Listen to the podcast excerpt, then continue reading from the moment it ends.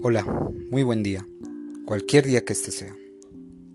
Este es el podcast del área de educación religiosa. Este podcast es dirigido a estudiantes de grado séptimo. Hoy vamos a indagar, estudiar y conocer acerca de los principios, creencias y doctrinas de las religiones asiáticas.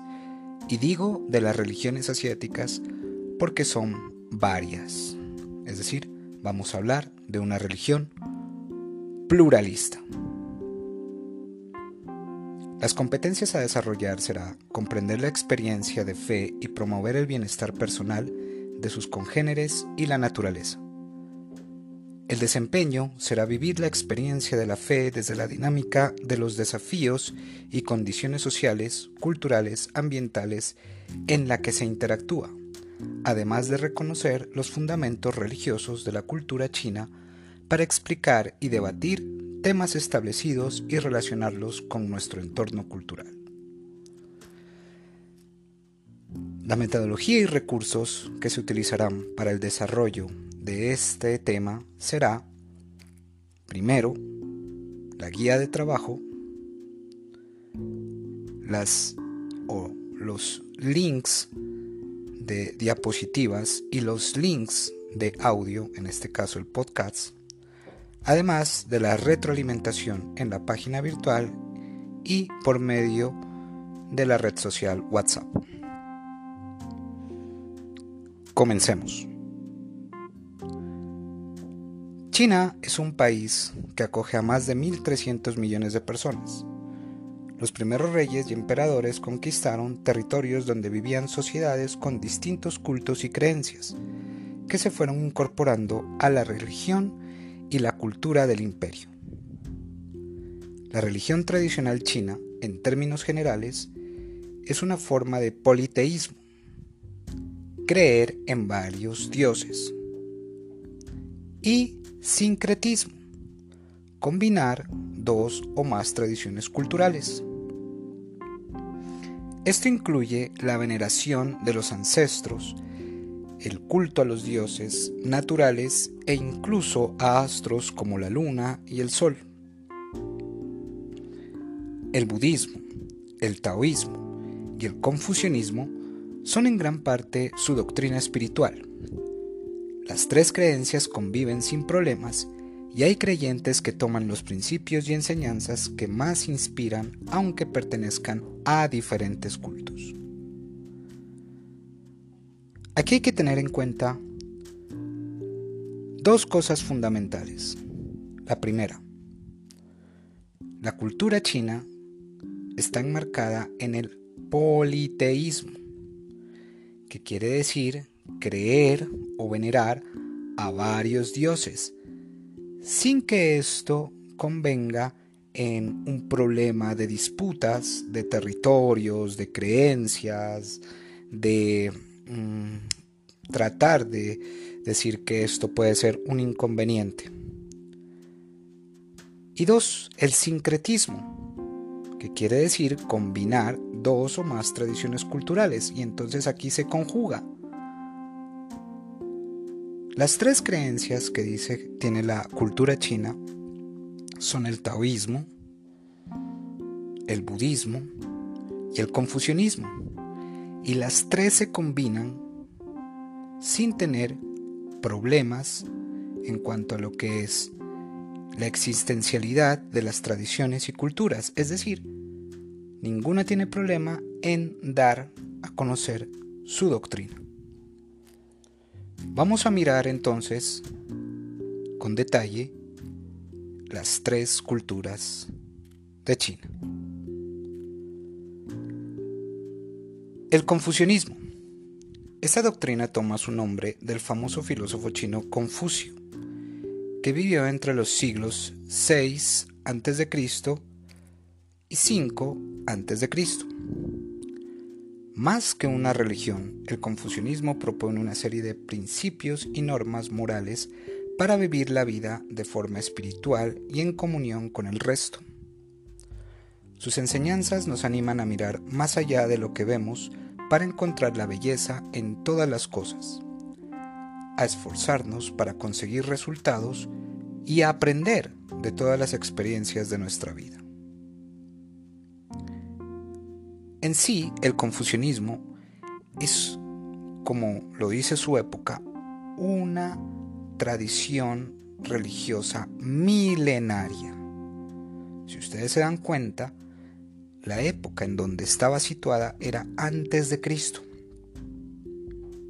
siglo VI y siglo V.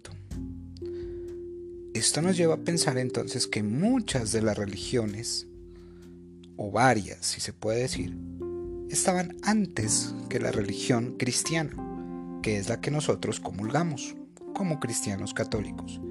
Pero antes de esa cristiandad católica hubo otras religiones. El confucianismo se adopta como un estilo de vida también en muchas de las regiones de Asia, no simplemente en China. Estamos hablando en Japón, China Taipei, China Taiwán, eh, lo que es norte y sur de Corea, toda la parte de, de Asia está tomado o tiene la doctrina del confucianismo. Muchas de estas regiones lo practican. Miremos el taoísmo. Al principio, el taoísmo no era una religión, sino un sistema filosófico que surgía de creencias más primitivas. Esta religión se inspiró en las primeras religiones que aparecieron en China, que practicaban el culto a la naturaleza y a los antepasados. El taoísmo no tiene unas normas o ceremonias definidas. Tan solo hay que seguir el Tao, que quiere decir el camino, y dejarse llevar por el ritmo natural de las cosas. Así es como lo define Lao Tse, fundador del taoísmo. Entonces, si nosotros observamos y detallamos el taoísmo, es otra religión milenaria. Dice que se compone mucho de los sistemas filosóficos y miren que esto de la filosofía, que es prácticamente eh, la epistemología, que quiere decir la raíz del conocimiento, la filosofía se lo toma como eso, como la raíz de todo conocimiento. Desde ahí provienen muchas de las creencias y religiones del Asia. Incluso la misma religión católica proviene de una filosofía, que es la filosofía cristiana, y que después ustedes vamos a profundizar por allá en grados décimos y once. Volvamos al taoísmo. Dice que el taoísmo no eh, está sujeto a seguir ritos, normas. Eh, dice que hay que seguir el camino, la ruta, la dirección en camino a la verdad, que está muy referenciado a lo que es la naturaleza, que esto tendrá como nombre el shintoísmo, que quiere decir que todo ser en la naturaleza, sea animal, vegetal, tienen un espíritu y un alma, según la tradición china. También está muy arraigado al respeto a los antepasados, a nuestros mayores, cosa que deberíamos nosotros, como una cultura occidental, mirar muy bien ¿Por qué? Porque acá en Colombia, por ejemplo, y en países de Sudamérica, no tenemos con respeto o carecemos del respeto a nuestros mayores. Creemos que nuestros mayores ya no sirven y es totalmente errado. La sabiduría proviene de la persona mayor. Es a quien, quien te inculca y que te da sabiduría te da valores, te da un rumbo en tu camino, te direcciona. Esa es la sabiduría. Por eso la religión eh, china, la creencia china, sea el taoísmo, el budismo y el confucianismo, respetan mucho a los antepasados, a las personas mayores. Deberíamos nosotros tratar de comprender mucho más y practicar mucho más esta eh, idea del taoísmo. Vamos ahora al budismo. El budismo es la religión más importante de China y la que cuenta con más seguidores. Sin embargo, no es originario de este país, sino de la India. El culto budista se introdujo en China a medida que conquistaban nuevos territorios a través de la ruta de la seda. ¿Y qué es la ruta de la seda? La ruta de la seda es prácticamente la migración que tuvo toda esa eh, población eh, china por Asia, la India y Mesopotamia para ir conquistando territorios mediante el comercio. En otra clase hablaremos mucho más de la ruta de la seda. Hace dos mil años, un emperador de la dinastía Han se interesó por esta religión y ordenó a sus funcionarios que viajaran a la India para traer textos budistas y estudiarlos. Con el paso del tiempo, el interés por el budismo creció y se construyeron templos por todo el país. El budismo, que se practica en China, también ha tomado ideas y principios de otras creencias y existen distintas versiones de la religión. Cabe resaltar que el budismo profesa muy, eh, si se puede decir, estilos de vida arraigados a la espiritualidad, al conocimiento de sí mismo, a la tranquilidad de sí mismo.